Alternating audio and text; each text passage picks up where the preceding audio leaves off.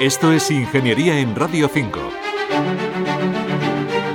La vida se autorregula y el cuerpo humano es un ejemplo de máquina perfectamente calibrada para mantener el equilibrio interno gracias a una serie de sistemas como el nervioso, el cardíaco o el endocrino. Pero nuestra especie, además, se caracteriza por ser curiosa e innovadora, lo que nos ha llevado desde la antigüedad a inventar todo tipo de máquinas que nos hagan la vida más fácil y placentera. Pera Brunet es ingeniero industrial y miembro de la Real Academia de Ingeniería. Es uno de los hechos diferenciales de la humanidad, ¿no? El crear sistemas y objetos para mejorar las condiciones de vida.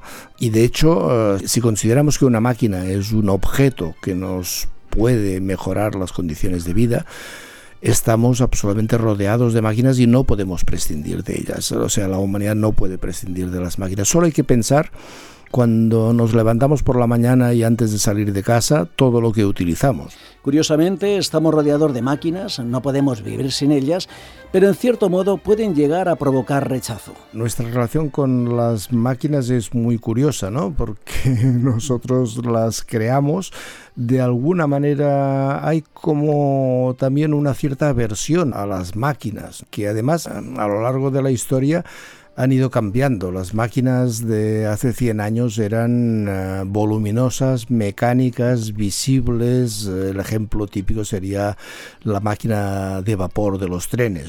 Las máquinas se han ido transformando, han ido convirtiéndose en más transparentes, prácticamente pasan desapercibidas, digamos, en mm. nuestras vidas, ¿no?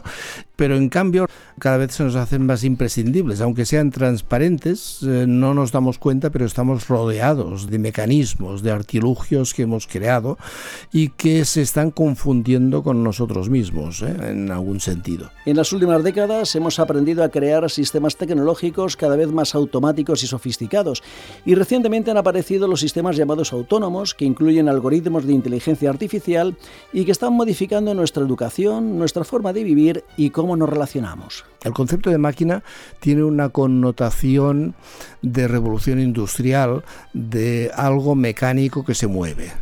Pero ahora se está aplicando el concepto de máquina a los algoritmos de, inteligencia artificial, a los sistemas buscadores de Google por Internet, los sistemas de traducción automática, etc.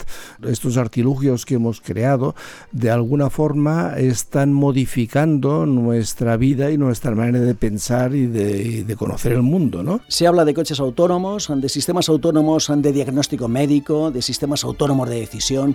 Estamos ante un escenario completamente nuevo y, como advierte Pera Brunet, tenemos que ser conscientes de que los algoritmos también se equivocan y pueden actuar de manera imprevisible. La diferencia, digamos, entre las máquinas del siglo XXI y las de los siglos XIX y XX es que Estamos haciendo cada vez máquinas más a imagen y semejanza nuestra, ¿eh? de los humanos. Estamos intentando, con la famosa inteligencia artificial, que las máquinas lleguen a, tener algo de inteligencia, entre comillas. ¿eh?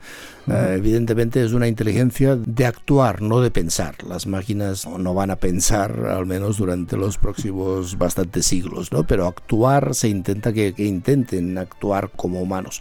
Y aquí lo divertido es que, claro, la actuación como personas humanas implica que estas máquinas pasan a equivocarse. Igual que los humanos perdemos las llaves, las nuevas máquinas estas que se supone que, son inteligentes, de la inteligencia artificial, cometen errores y tenemos máquinas que se equivocan. Esto es lo que estamos viendo, ¿no? Según Pera Brunet, tendremos que estar más atentos a las personas que a las nuevas tecnologías, porque las máquinas siempre podremos desenchufarlas. Ante los mitos que dicen que las máquinas pues pueden llegar a transformarnos y pueden llegar a incluso a, a tener poder sobre nosotros y tal.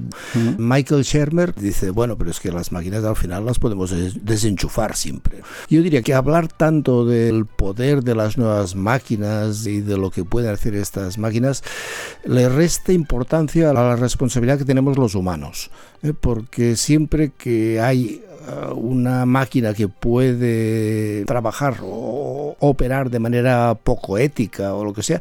Detrás lo que hay son personas, personas con objetivos muy claros y las responsables siempre son las personas, no son las máquinas. ¿eh? Esto es Ingeniería, es un espacio de Radio Nacional de España y la Real Academia de Ingeniería. Manuel Seara Valero, Radio 5, Todo Noticias.